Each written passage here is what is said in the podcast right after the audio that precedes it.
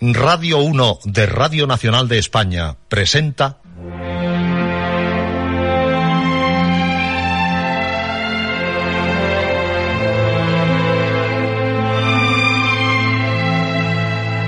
Historias.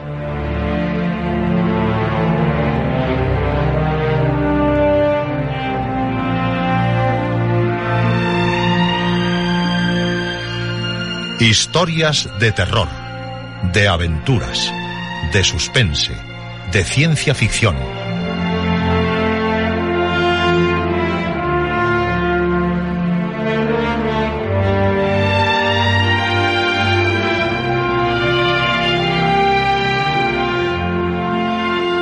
Un programa escrito y dirigido por Juan José Plans.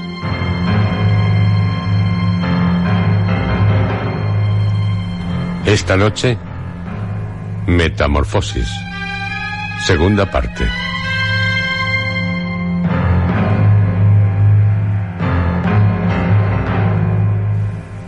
En esta noche, usted, todos, vivirá, vivirán inquietantes historias. En este programa, su programa, Historias.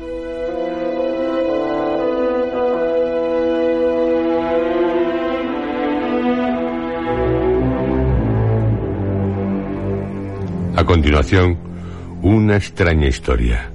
Su título, Llegó con el otoño. Esto es lo que ya ocurrió. Jonathan, regresando a casa del colegio, se pregunta cómo decir a sus padres que ha suspendido las matemáticas. Es el primer suspenso del año, el primer suspenso de su vida. Tumbado en un campo, entristecido, sonríe al pensar. Ah, un gnomo podía resolver la situación. Uno de esos diminutos personajes de los bosques tocaría con su varita mágica el papel de las notas y el suspenso se convertiría en sobresaliente. Pero el gnomo no salió de sus escondrijos. ¿Y si pusiera a un uno delante del cero? Tal vez no se llegara a notar. Pero tan solo la idea le aterrorizó al muchacho. Si lo descubrieran, sería mucho peor. Únicamente quedaba el presentarse en casa y atenerse a las consecuencias. No obstante, ¿se estaba también allí boca abajo? Era como respirar la calma pesada que antecede a las tormentas.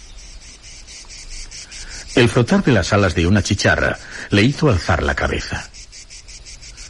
¿Por qué no intentar olvidar organizando una cacería? Se levantó buscando la dirección exacta que le llevaría hasta el juglar de las pequeñas proporciones. Caminaba a suspiros cortos, procurando no emitir ni el más leve sonido. Se cruzó con un escarabajo que empujaba una pelota de estiércol. Soportó el vuelo de una abeja alrededor de su cuerpo y dejó pasar a una mariposa azafranada.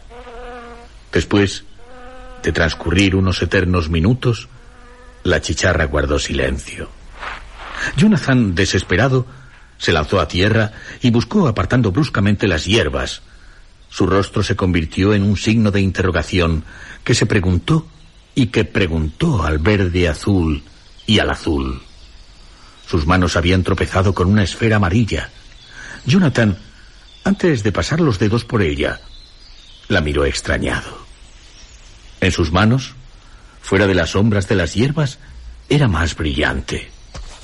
Le dio varias vueltas y la movió como si se tratara de una coctelera, hasta que la esfera comenzó a abrirse con lentitud. Jonathan estuvo a punto de arrojarla al suelo, pero la acercó más a sus ojos. Era como presenciar la ruptura de la cáscara de un huevo por un pollito con ansias de vida. Y apareció un ser, un minúsculo ser no mayor que su dedo índice. ¡Ah! ¡Un gnomo! Jonathan clavó sus ojos en él. Y el ser, con un ropaje de color de la esfera y semejante al usado por los astronautas, se detuvo unos instantes. ¡Hola! gritó Jonathan entre fascinado y temeroso. No hubo contestación. O Jonathan no pudo escucharla. El hombre se asomó al vacío y penetrando en el interior de la esfera, desapareció al cerrarse aquella especie de puerta que no dejaba ninguna señal en la superficie. A Jonathan le latía el corazón por todo el cuerpo. ¿Es que no vas a preguntarme si deseo algo? Te llevaré, te llevaré conmigo. Yo seré tu buen amigo, Nomo. Es hermoso. Estará siempre conmigo. Y no se lo diremos a nadie. A nadie. Bueno, Estela? Estela es mi hermana. Bueno, ya veremos. Estela acabará enterándose, lo revuelve todo. Pero hoy no. Mañana tal vez. Acarició la esfera y la apretó contra su pecho.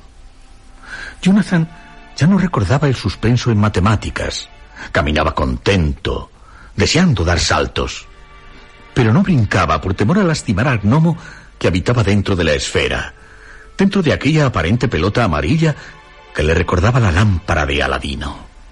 Se le antojaba que tardaba en llegar a casa más que nunca. Tú me ayudarás, gnomo, porque los gnomos siempre ayudan. Y tú eres un habitante de los bosques. Además, se trata de mi primer suspenso. ¿Cómo ocurrió? No lo sé. Llegó con este otoño. Llegó con un examen para el que no encontré solución. Pero seguro que tú sabes que yo siempre he sacado buenas notas. Y por un suspenso, no es justo que me reprendan. Claro que... Oye, ¿por qué te escondes? Yo he leído en los cuentos que los gnomos sois simpáticos. Creí que vivías dentro de las setas, en otras partes semejantes, pero aquí en esta cosa tan rara, ¿qué es? Mientras Jonathan hablaba susurrante, Dentro de la esfera, un ser intentaba comunicar con el presidente del proyecto espacial. Aquí Galaxia 1. ¿Me, oyen? Aquí Galaxia 1. Ay, ¿quién lo iba a imaginar? Jamás pensé encontrarme con algo así. Galaxia 1. ¿Me oyen? Una voz le iluminó el rostro.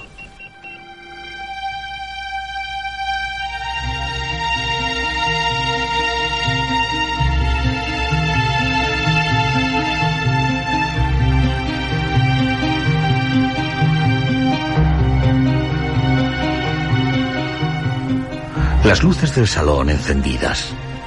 Por las ventanas se disparaba una claridad que irrumpía molestamente en el atardecer topacio. Jonathan entró por la puerta trasera y quedó sorprendido ante el pastel de manzana que se hallaba en la mesa de la cocina. Apetecía hundir en él los labios. ¿Qué fiesta será hoy? La puerta del salón estaba cerrada. Detrás de ella oyó unas voces desconocidas que se mezclaban con las de sus progenitores. En el momento de ir a mirar por el ojo de la cerradura, la puerta se abrió. Jonathan, ¿qué horas son estas? Pasan de las ocho. Supongo que no habrás cometido alguna travesura, ¿eh? Mm, papá, estuve en el jardín que hay al lado del colegio. Es que no me di cuenta de la hora. Está bien, está bien. Ahora sube y arréglate un poco. Tenemos visita. Se quedarán a cenar. Son los nuevos vecinos. Ocuparán la casa de los pájaros. Pero recuerda que allí ya no hay pájaros. Se los llevó Poe. Vale. Qué lástima. Ahora que pienso, ¿no os han leído las notas? Eh, sí. Bueno, ya me las enseñarás. Bien como siempre. Bien como siempre. Seguro. Baja pronto.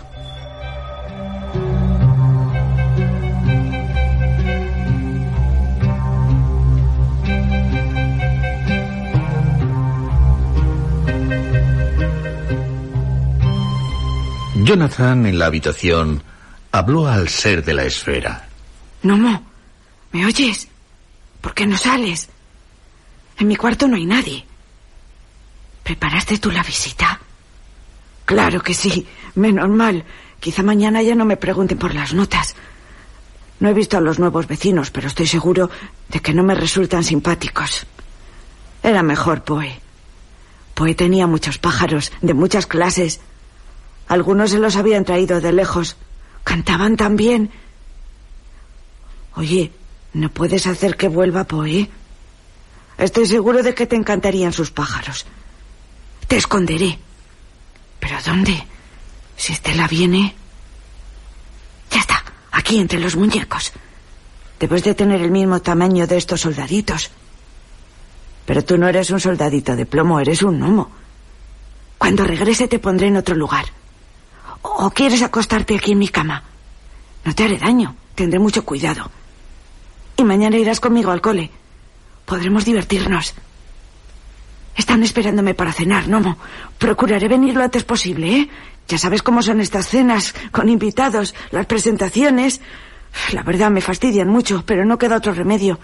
Para compensar ahí pastel de manzana, ¿sabes? Jonathan se peinó sin dejar de mirar aquella esfera amarilla, escondida tras los muñecos. Comandante, es indescriptible. Le ruego domine sus nervios. No olvide que ahora es usted la persona más admirada por todos. Sí, pero... Llegan miles y miles de felicitaciones, hasta de los países enemigos. El éxito ha sido total. Tendría que haber estado presente cuando le dimos la noticia al presidente. Jamás había visto un rostro tan feliz. En estos momentos le están escuchando en todas las partes del planeta. Creo que han surgido graves complicaciones. ¿Complicaciones? He tomado contacto con los habitantes de este planeta. ¿Se muestran hostiles? Con, con certeza no lo sé. Por el momento no ha ocurrido nada, pero... Diga, es, que eh, sin balbuceos. es preferible la conversación privada. A los pocos segundos, el comandante le indicó que únicamente los de la base le podían escuchar. Ahora, hable. Son extraordinariamente gigantescos. ¿Cuatro o cinco veces nuestro tamaño? Comandante, mucho más. ¿Más? Diría que nos doblan 50, 100 veces. Eh, Es que es horrible. El comandante pareció confundido. ¿Está seguro? Completamente. Si no llego a utilizar la visión reductora, no hubiera podido apreciarlos. Realmente solo he visto a uno, pe- pero es suficiente. ¿Y no le atacó? Me ha hecho prisionero. ¿Prisionero? Eso atenta contra nuestra dignidad. No sé si usted ahora. No puedo defenderme. Lo único escapar. No obstante, antes es necesario intentar la conversación con ellos. Aunque esto va a ser sumamente difícil. ¿Por qué? A causa de que las ondas que emito no son de la misma frecuencia que la de ellos. Es decir, unos y otros estaremos hablando, intentando entablar mutua conversación sin lograrlo. Ellos no me oyen porque mi voz les resulta infinitamente baja, sin sonido. Y yo no los oigo porque la voz de ellos es de una frecuencia tan potente que escapa a mi capacidad de sensaciones. Entonces, El astronauta mordió sus labios. En su cerebro infinidad de luces parecían querer confundirle. Intentaré escribirles que sepan que deseo el diálogo pacífico. Haré unos, unos signos de gran tamaño. Estoy seguro de que los comprenderán. ¿qué signos? He pensado comenzar por un corazón. ¿Está seguro de que ellos lo tienen? Por supuesto, físicamente son muy semejantes a nosotros. Diría que la única diferencia es el color. Son más, más sonrosados. Bien, haga lo que estime más conveniente. Mantenga con nosotros el mayor contacto posible. Esto ha sido un rudo golpe. ¿Qué les dirán a los demás? Nada, que hubo unas interferencias en las ondas. ¿Y, y las demás naves? No saldrán hasta que sepamos qué resultados obtiene. Hemos de afrontar la realidad. Espero que tenga éxito. Gracias, comandante. El astronauta apretó un botón de los mandos y la esfera comenzó a abrirse.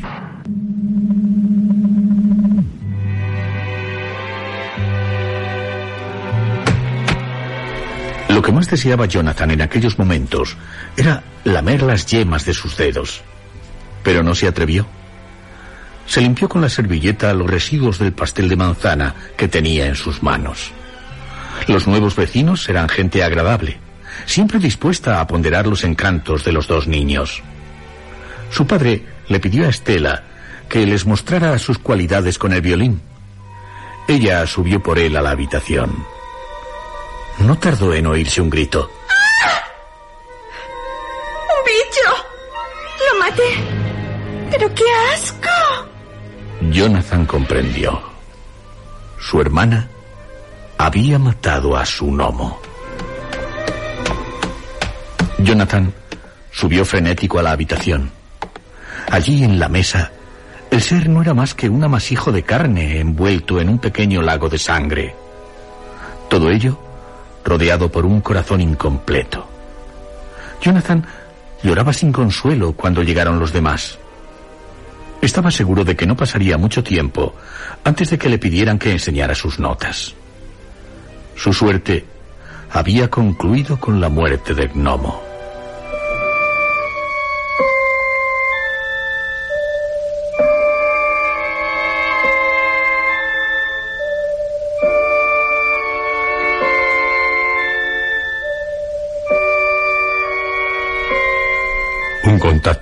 Seres extraterrestres. Imposible.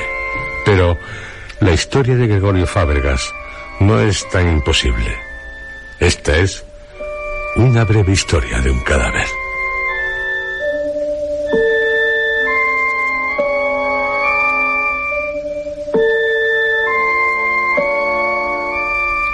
Reconozco que los datos que doy a continuación, aun así con certeza si constituyen una completa historia a causa de su parquedad, tal vez no logren satisfacer la curiosidad de los lectores, demasiado exigentes en minuciosidades. Olvidados durante varios años en una de las carpetas, apartado M, de mi estantería dedicada a posibles temas, no los he rescatado hasta el presente. Y de casualidad. Me hallaba buscando mis trabajos acerca de las obras de Franz Kafka, cuando, cosido con una grapa al artículo dedicado a la metamorfosis, me encontré con el caso de Gregorio Fábregas. No me extrañaría absolutamente nada que el lector se pregunte la razón o razones que puedo tener para incluir en el apartado M, monstruos, a Gregorio Samsa, el personaje de la metamorfosis, y a Gregorio Fábregas, propietario de una pequeña industria textil en Tarrasa a finales del siglo XIX, que quebraría al lustro del fallecimiento de su esforzado fundador, dada la mermada capacidad, tenacidad, para los negocios de los herederos, interesados más bien en crapuleos amorosos en las noches barcelonesas que en la fabricación de telas de calidad, como suele acontecer cuando los hijos, nacidos sin sacrificios y viviendo en bienestar, reciben el sudor del progenitor. Procuraré explicar sucintamente el porqué de incluirles en la M. Partiendo de que todo es relativo, atendiendo a eso que para nosotros es monstruoso, ya que se trata de una producción contra el orden regular de la naturaleza, según el Diccionario de la Lengua Española, publicado por la Real Academia de Eden, el ejemplar que poseo me fue obsequiado en 1960 por un seguidor de mis artículos cuando comprobó que en uno de ellos existía un error interpretativo. He insertado estos dos personajes, el primero debido a la ficción de Kafka y el segundo a mis investigaciones en el grupo de seres aberrantes, porque Gregorio Samsa, viajante de comercio, una mañana, tras un sueño intranquilo, encontróse en su cama convertido en un monstruoso insecto. Y Gregorio Fábregas, una vez despertado y de camino hacia el cuarto de baño, se sorprendió ante una inusitada realidad, iniciada con el alarido que su esposa profirió desde el lecho conyugal, tan agudo que hizo huir amedrentados a los perros callejeros, según dijo el repartidor de la leche días después. ¿Qué les une a estos dos personajes, aparte de tener idéntico nombre? Sencillamente, un amanecer. ¿Absurdo? Un amanecer semejante en que Gregorio Samsa y Gregorio Fábregas se preguntarían, ¿qué me ha pasado? Realmente, Gregorio Samsa es un símbolo y no un monstruo. El monstruo en la novela, creo, resulta ser la sociedad. Por cierto, una sociedad bastante despreciable. Pero Gregorio Fábregas, aunque pobre hombre, pobre en el sentido de mínimas necesidades y con la única ambición de ver prosperar el negocio. Sí que se trata de un verdadero monstruo, porque no solamente es una producción anormal antinatura, sino que también es algo insólito en el mundo del más allá. Es decir, Gregorio Fábregas es monstruo por partida doble. Claro que antes de seguir adelante, diré que su historia es simple, sin complicaciones metafísicas y sin sinuosidades existenciales aunque eso sí, tan fuera de lógica y tan dentro de lo horroroso onírico como Gregorio Samsa. Su tragedia da comienzo y finaliza en nuestro planeta, pero en un existir que se escapa a las niñas de nuestros ojos y a la rutina historicista. Antes de convertirse en insecto, Gregorio Samsa no molestaba a nadie, más bien resultaba una persona apreciada. En esto aventaja a Gregorio Fábregas que, ante los hechos, sí que resultaba un enojoso ser. Como también lo aventaja en el saber. Gregorio Samsa llegó a entender lo que era una vez metamorfoseado, pero no Gregorio Fábregas, de quien no me atrevo a decir que en paz descanse. Pero sigamos. Los dos se unen igualmente en que las personas que los rodeaban les deseaban la muerte. Un deseo patente, manifiesto y cruel en el caso de Gregorio Samsa.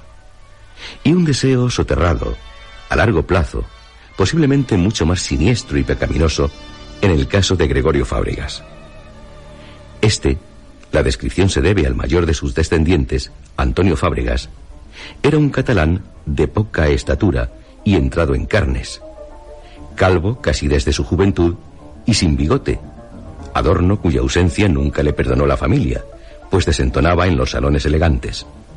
Manos pequeñas y regordetas, llenas de callosidades y poco ilustrado. Mi padre se dormía en los conciertos. Era un verdadero desastre bailando y no tenía otra conversación que la industria. En una palabra, resultaba una vergüenza en cualquier fiesta a la que fuéramos. Preferíamos que se quedara en casa, pero madre, doña Pura, lo llevaba porque, si iba sin él, daría lugar a murmuraciones. Y padre frecuentaba esos lugares porque estaba enamorado, muy enamorado de madre, aunque se encontrara extremadamente incómodo, máxime cuando le nombraban escritores o políticos.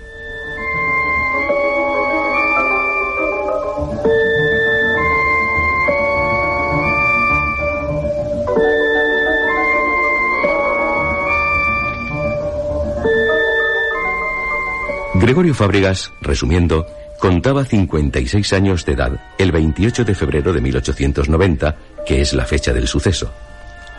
Hijo de unos pescadores de Siches, logró tener la pequeña industria después de haber trabajado en varios oficios, todos ellos manuales. Se casó con doña Pura Col a los 25 años. Él, con dinero, seguía siendo un hombre sin dinero. Ella, de origen humilde, sus padres vendedores de plantas medicinales en el rastro El Sencans de Barcelona, disfrutaba del dinero con espíritu de saber que tenía dinero. Gregorio Fábregas, ante las cuentas que le presentaba su esposa de casas de modas y de meriendas, se malhumoraba. Pero siempre acababa admitiéndolas porque, como explicaba su hijo Antonio Fábregas, estaba muy enamorado de ella. Toda la aparente tranquilidad y unión familiar se resquebrajó aquella mañana en que doña Pura lanzó el alarido. ¿Por qué? ¿Qué pasó? Es bastante difícil de explicar en pocas palabras. Gregorio Fábregas se levantó como de costumbre a las seis de la mañana. No hizo ningún ejercicio gimnástico porque se hallaba ligero, descansado, sin ninguna pesadez. Ya cerca del cuarto de baño oyó el grito de su esposa. Se apresuró en llegar a la habitación y, pasmado, se encontró con un cuadro de pesadilla. Doña Pura abrazaba su cuerpo. ¡Gregorio! ¡Gregorio! ¡Ay, que se nos ha muerto, Gregorio! ¡Mi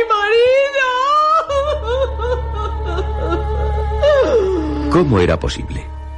Si para este caso nos dejáramos acompañar por reglas lógicas, tendríamos que llegar a la conclusión de que Gregorio Fábregas murió a causa de una de las más extrañas desesperaciones que puedan afectar a ser humano.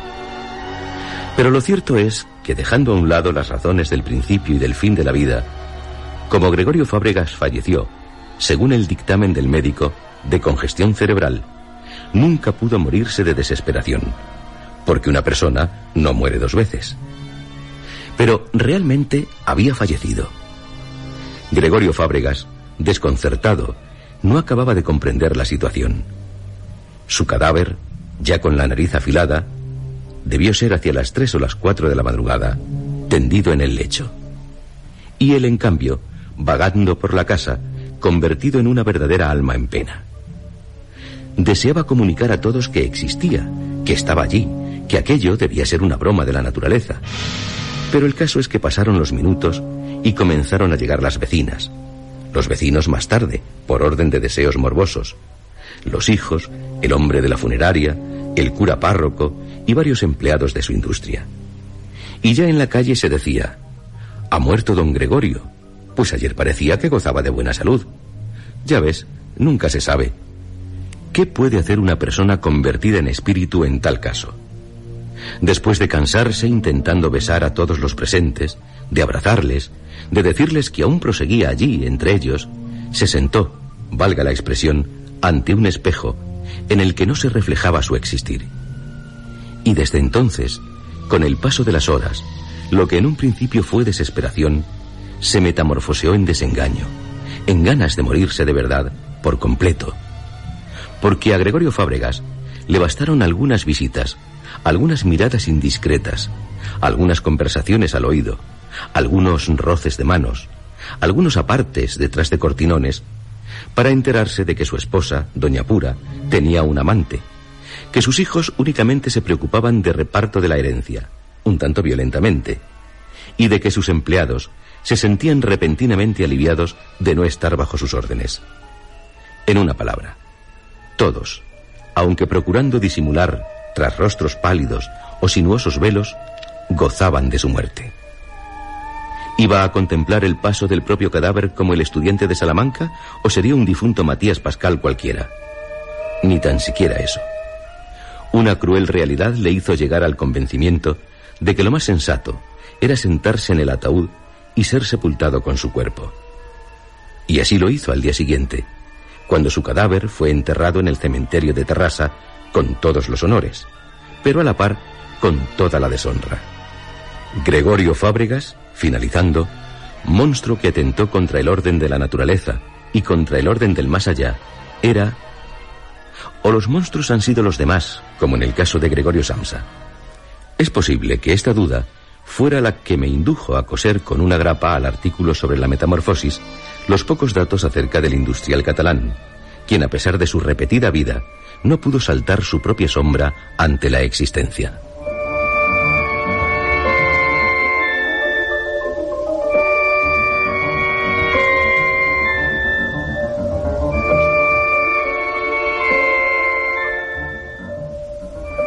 Inquietante es la historia que les ofrecemos a continuación. Ellos. ¿Ellos realmente son ellos?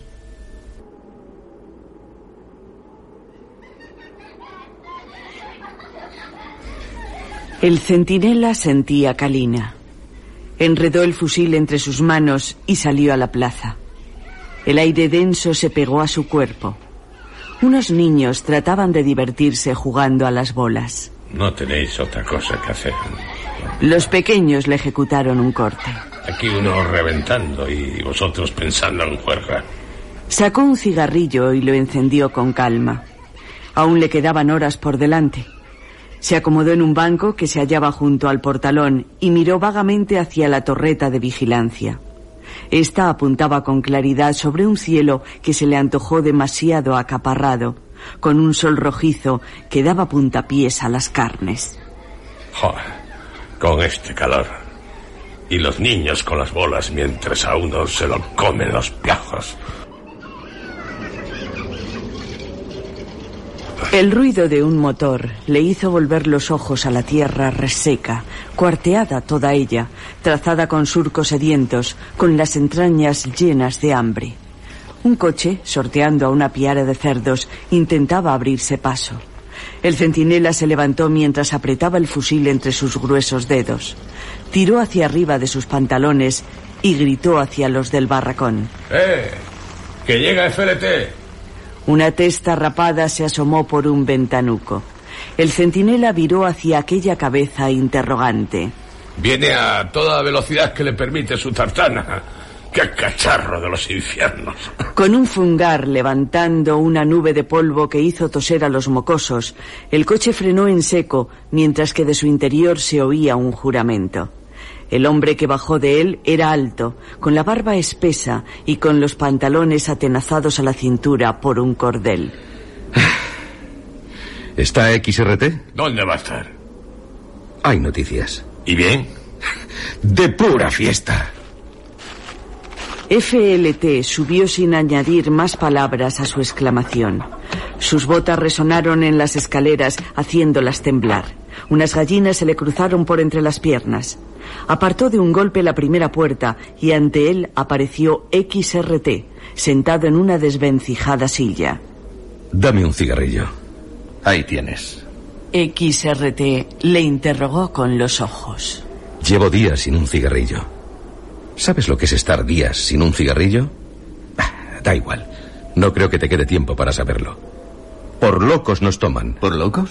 Lo que oyes es la definición más exacta. No hay hombre ni mujer que en la actualidad tenga deseos de sumarse a nosotros. Pero están ciegos. Para ellos los ciegos somos los de la resistencia. Maldita gleba. Que si somos unos pobres diablos...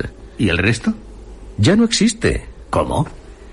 Y a XRT se le marcaron las venas de la frente. FLT apoyó sus nalgas encima de la mesa, justamente en el borde de ella. Clavó la mirada en la ventana, como dejando que las niñas de sus ojos recorrieran el paisaje con libertad, y movió el cigarrillo entre las yemas de los dedos. Cuando salieron formando un puñado a la avenida, sabían que en ella los esperaba la muerte. Con gritos de libertad a pleno pulmón, anduvieron unos pasos, pocos, porque ellos los barrieron apenas verlos. ¿Para qué seguir? ¿Y la gente? Gritaba de puro contento. Animaba a los agentes para que remataran a los que les quedaba un tanto de vida. ¡Increíble! XRT dejó la silla, dio un puñetazo en la mesa, se mesó el cráneo y escupió al suelo.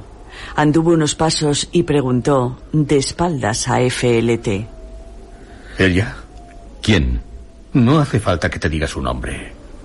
Ya sabes de sobra por quién te pregunto. La que más sangre vomitó, camarada. Parecía querer lavar con ella todas las inmundicias de este planeta. ¿La amabas? ¿Importa? ¿La amabas? Sí. Lo siento. ¿Por esta qué? No hay por esta ni por nada. O claudicamos o todos están en contra de la resistencia. Son unos venáticos. Acaba uno por no saber. No digas tú. Todos, camaradas. ¿Quién nos va a apoyar, eh?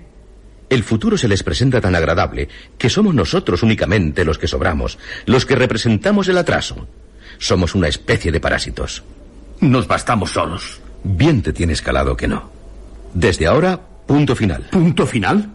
Eso será como suicidarnos. Va, mira, que me den comida. Vale más que le cojan a uno con las tripas llenas. Abajo la tienes. ¿Agua? También. Pues me voy a despiojar. Dentro de poco ni piojos. ¿No es eso una felicidad? Lo sería, desde luego. Pero de otra forma. Durante el camino lo he pensado. ¿Sabemos acaso lo que intentamos? ¿Lo dudas? Pues no está claro. ¿Y si ellos tuvieran razón? Es imposible que la tengan con esos postulados. No me extraña que las gentes estén maravilladas. Es, es casi hablarles del paraíso. Sí, el futuro es demasiado hermoso. Pero después... ¿Qué? El fin. Porque lo que ocurre se puede resumir sencillamente diciendo que es el prólogo del gran desastre. Es fácil engañar a las masas. Han prometido... Imagino lo que han prometido, pero no me lo creo. Sé que estoy en lo cierto. Acabarán por destruirnos a todos. Es lo único que les interesa. ¿Qué piensas hacer? No lo sé. Pero no estoy dispuesto a consentir que ellos se apoderen de nosotros. ¿Y las octavillas? Quien se molestó en leerlas se divirtió mucho, no cabe duda. Lo dicho, nos toman por chalados. Están dispuestos a eliminarnos rápidamente. Es como si intentáramos paralizar el progreso. Se ríen. Dicen que no han visto nunca en la historia una resistencia tan descabellada. Y FLT se dedicó a un plato de carne. Pero no podía apartar de su mente la mañana en que vio morir a sus compañeros.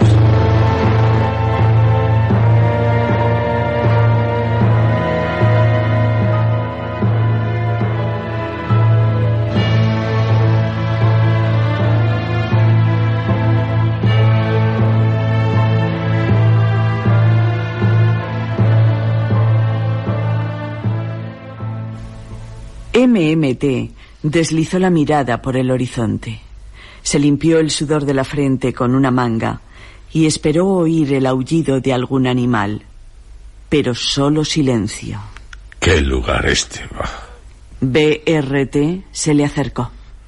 ¿Por qué la defenderemos si tanto nos molesta? Eh? Cosas que se hacen en la vida. Ya. Vete a saber.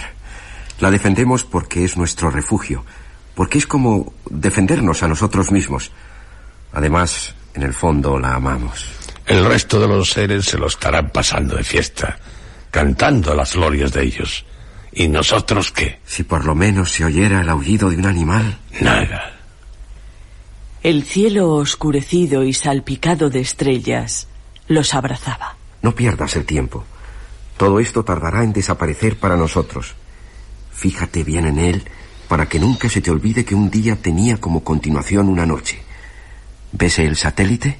Sí, hierro, puro hierro y fibra plastimetálica. No, te hablo del natural, del más grande de todos. Ah, en cuarto menguante. Sí. Todos están en cuarto menguante. Casi componen una sintonía.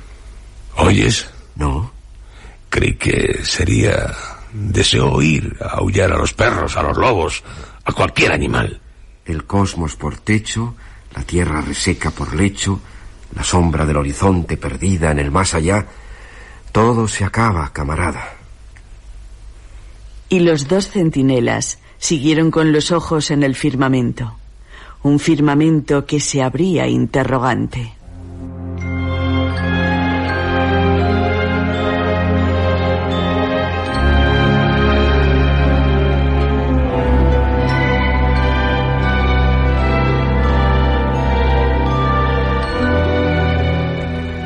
¿Te queda mucho café? Apenas unas latas. Habrá que racionarlo. ¿Por qué? ¿No dices que apenas te quedan unas latas? Llegará otra remesa. XRT. Vuelve a la realidad. ¿Realidad? ¿Viven allá en la realidad? No. En la mayor de las ignorancias. En la más estúpida de las ignorancias. Nosotros tenemos la vida pendiente de un hilo. Es más, camarada, me atrevería a decir que ni ese hilo de esperanza nos queda. Somos ya cadáveres. Únicamente podemos esperar la muerte. Tiene que haber más gente que piense como nosotros. La había. Las resistencias del norte, del sur, del oeste. Ya no existen. Y no se ha vuelto a dar ninguna muestra de que alguien opine como nosotros. Eres un pesimista. Veo la realidad. XRT iba a añadir algo, pero los peldaños de las escaleras crujieron y entró en la habitación uno de los miembros de la resistencia. Ya están aquí. Malditos hijos de... Se ven en el horizonte. Lucharemos. ¿Con estas armas? Con lo que sea, FLT. En esta tierra hay hasta piedras, por si fueran necesarias. Podemos reunirnos. Tal vez eh, nos dieran la oportunidad de vivir entre ellos. Y entonces, solapadamente, en las urbes prepararíamos la resistencia. No sueñes tú tampoco. Esos han dado con nosotros para eliminarnos. Quieren hacernos desaparecer. Siempre les haríamos motivo de peligro. Tú, muchacho, diles a los demás que se preparen. El joven titubeó unos instantes. XRT se abrochó el cinturón y cargó el revólver. Por la ventana, como borrones en el horizonte, avanzaban los vehículos de las tropas de ellos. FLT les echó una ojeada y también se abrochó el cinturón. No pensaremos erróneamente. No, amigo. ¿Recuerdas cuando nuestros antepasados se dedicaban a colonizarse unos a otros? Ahora sucede lo mismo. Ellos vienen del universo a colonizarnos. Ellos han llegado para adueñarse de todo. Pero los demás. Los demás están tan ciegos como aquellos salvajes que con cuatro adornos sin valor se quedaban encandilados. No obstante. Les has oído hablar entre ellos. ¿Cómo nos van a dar felicidad si entre ellos no se entienden? Unos creen en Cristo, otros mencionan a Buda, otros a Mahoma.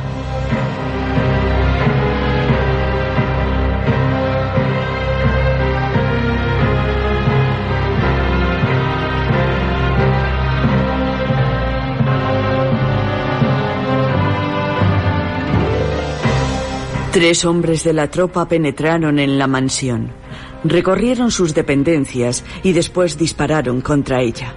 Al poco tiempo se levantaba en el paisaje el último montón de maderas carbonizadas y de piedras ennegrecidas. Se llevaron a los niños. Ellos todavía podían ser educados. Los componentes de la tropa subieron a los vehículos. Volvieron a ser manchas en el horizonte. Detrás de ellos, los buitres trazaban giros cada vez más cercanos a los cadáveres que les esperaban con los vientres hacia el cielo. Un buitre se lanzó solitario.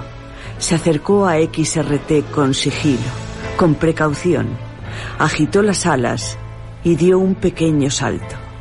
Después picó a XRT en una pierna. Fue como abrir una página de la historia. Y otros buitres cayeron sobre otros cadáveres. Y fue como si se abrieran páginas y páginas de la historia de un planeta.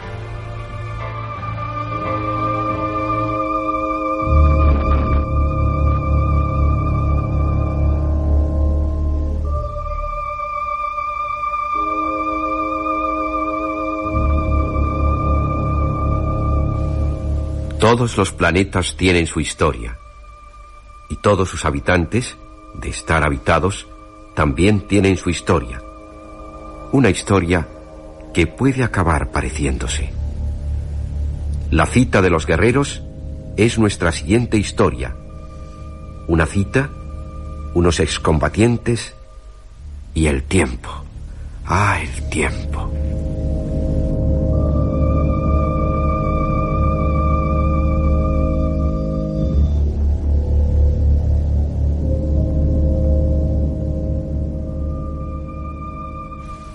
Era una mesa con doce cubiertos, la que había sido reservada en el viejo bar situado a las orillas del río. Filippo dejó de acariciar los bordes del plato.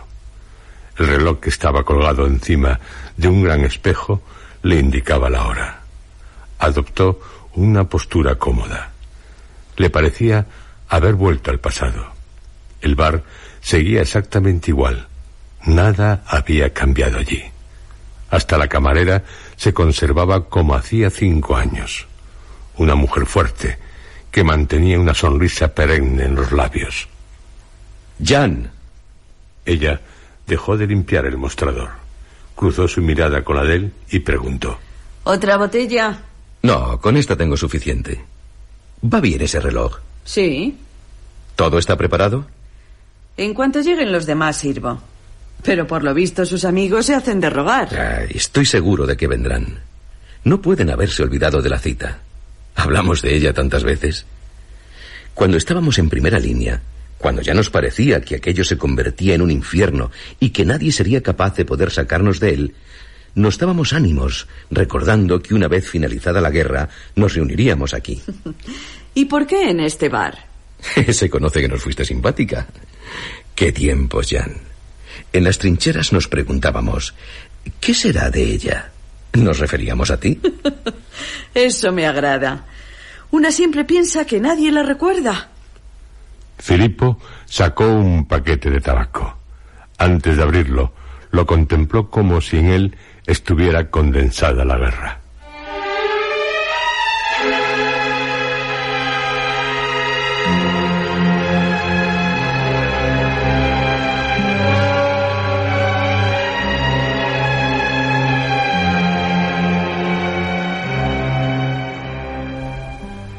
Mesa con doce cubiertos, la que había sido reservada en el restaurante a las orillas del río. Irwin dejó de acariciar los bordes del plato y se entretuvo observando a los comensales de otras mesas. El reloj que colgaba del centro del salón le indicaba que los compañeros se retrasaban un cuarto de hora. Apoyó la barbilla en la mano derecha. Una camarera se le acercó. Señor, ¿Está usted seguro de que vendrán los demás comensales? Completamente seguro. Bueno, es que... No pueden haberse olvidado de la cita. Hablamos de ella tantas veces. Cuando estábamos en primera línea, cuando ya nos parecía que aquello se convertía en un infierno y que nadie sería capaz de sacarnos de él, nos dábamos ánimos, recordando que una vez finalizada la guerra, nos reuniríamos aquí. Pero... Eh, permítame indicarle Que esto antes no existía. Cierto. ¿No se acuerda del viejo bar? No, señor. Es igual. Carece de importancia.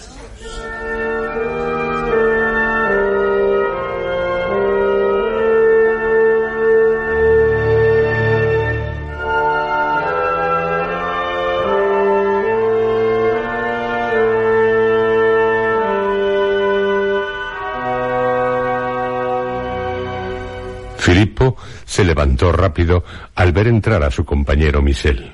Corrió hacia él. Estuvieron largo rato abrazados, como temiendo separarse, y que en ambos rostros se notara la emoción. Zorro de Michel. Ya comenzaba a temer que no llegara nadie. Eh, bueno, es natural que la gente se retrase. Llevo contando los días, las horas. Qué ansiado momento. Y por lo que veo, todo sigue igual. Eh, tanto mejor.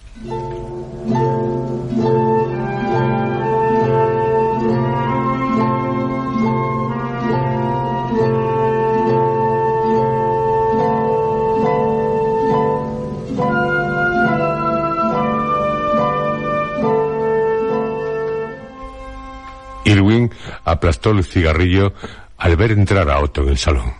Tropezó con varias mesas hasta llegar a él. Estuvieron largo rato abrazados, como temiendo separarse, y que en ambos rostros se notara la emoción. Otto, qué bien te conservas. Tú sí que estás un poco más grueso, ¿eh? ¿Qué le vamos a hacer? ¿No han llegado los demás? No, aún no. Eh, Tal vez hayamos sido demasiado puntuales. Pero no pude resistir. Los pies me arrastraban hacia este lugar. Eh, ¿Te das cuenta cómo ha cambiado esto? Antes aquel bar.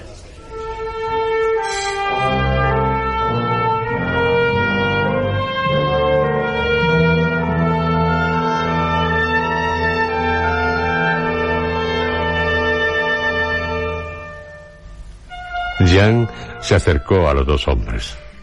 Pasan las horas. Filippo y Michel la miraron como perros melancólicos. No vendrán. ¿Por qué? Han muerto. ¿Muerto? ¿Los diez? Los diez. Se habrán olvidado de la cita. Amigos, esas cosas nunca se olvidan.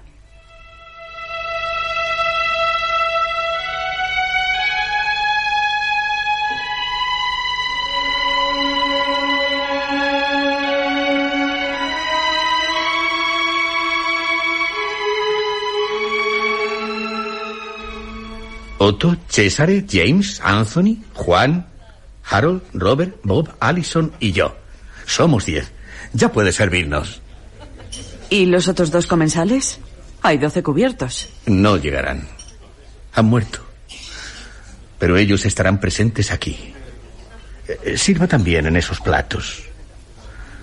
Michelle y Filippo, para nosotros no han muerto.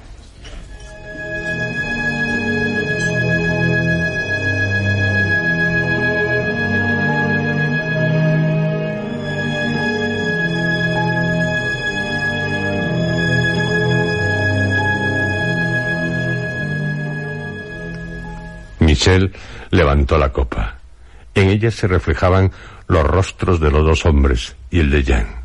También se reflejaban las mesas, el reloj, el espejo, las luces, la puerta, la noche. Por ellos. Y los tres bebieron pausadamente.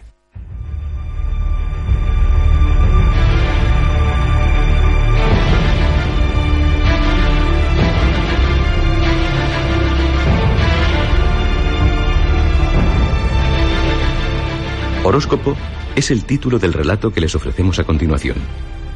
Una situación un tanto macabra.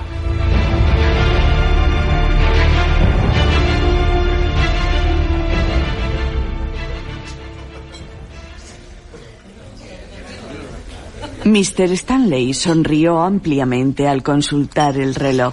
¿Y dice que nunca se equivoca? Nunca. Pues son las 12 menos 5. Es decir, tan solo faltan 300 segundos para que finalice el día.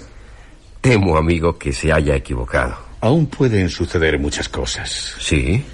No se burle de la astrología. Vamos, vamos. Todo eso es pura invención de personas como usted, Mr. Barker. Al aludido se le encendieron las mejillas. Me está ofendiendo. Exactamente no era esa mi intención. Simplemente el dejar constancia de que la astrología es algo desfasado, que ya no va con nuestros tiempos. En pocas palabras, resultaba bastante cómoda para los antiguos. Pero ahora, ¿quién puede creer en ella?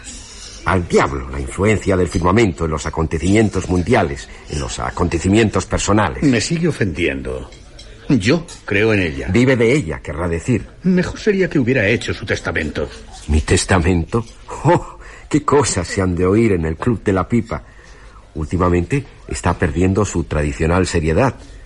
Es una pena que no esté aquí Mr. Parkinson. Él era de mi opinión. Ha desaparecido. Se encuentra de viaje por la India. Yo le vaticiné que le ocurriría algo grave. Y yo sé lo que le ha pasado pero no se lo puedo relatar. Siempre con misterios y oscuridades. Es la única defensa con la que pueden contar. Mr. Stanley miró las manecillas del reloj. Dos minutos. 120 segundos. En 120 segundos se mueren muchas personas. Mr. Stanley tomó el periódico y sonriendo con ironía leyó. Solamente un milagro podría salvar su vida en la presente jornada. Bah. No me explico cómo un diario tan serio puede insertar en sus páginas semejantes tonterías. Ya ve, se puede decir que ha acabado el día y estoy bien vivo, sin haberme ocurrido nada. ¿Cómo me lo puede explicar? Usted es el autor de la sección. Un minuto. Dentro de 60 segundos le invitaré a una copa, pero tendrá que reconocer que ha perdido. Jamás he cometido un error, Mr. Stanley. Así que lo siento. Mr. Barker sacó del bolsillo una pistola. ¿Qué, qué, qué, va usted a...? El fogonazo iluminó la sala del Club de la Pipa un segundo antes de dar las doce de la noche.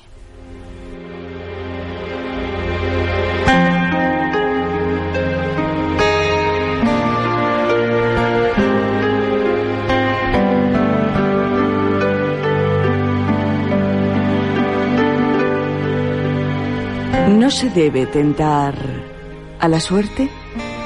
Bueno, al menos no se debe tentar a personas como Mr. Barker. No están dispuestas a equivocarse nunca.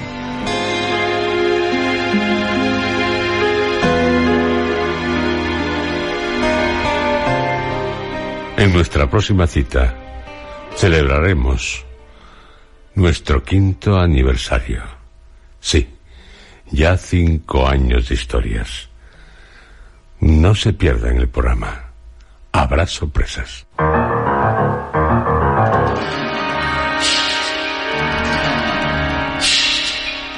Han escuchado ustedes dentro de la serie Historias.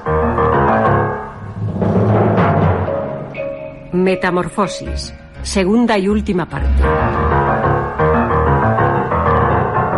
Este capítulo ha sido interpretado por Juan José Plans, José Antonio Ramírez, Luis Alonso Carrasco, Lourdes Guerras y Javier Lostalet. Efectos especiales, Joaquín Úbeda. Realización técnica, Adolfo Abarca y Juan Manuel Pérez Morales. Dirección, Juan José Plans.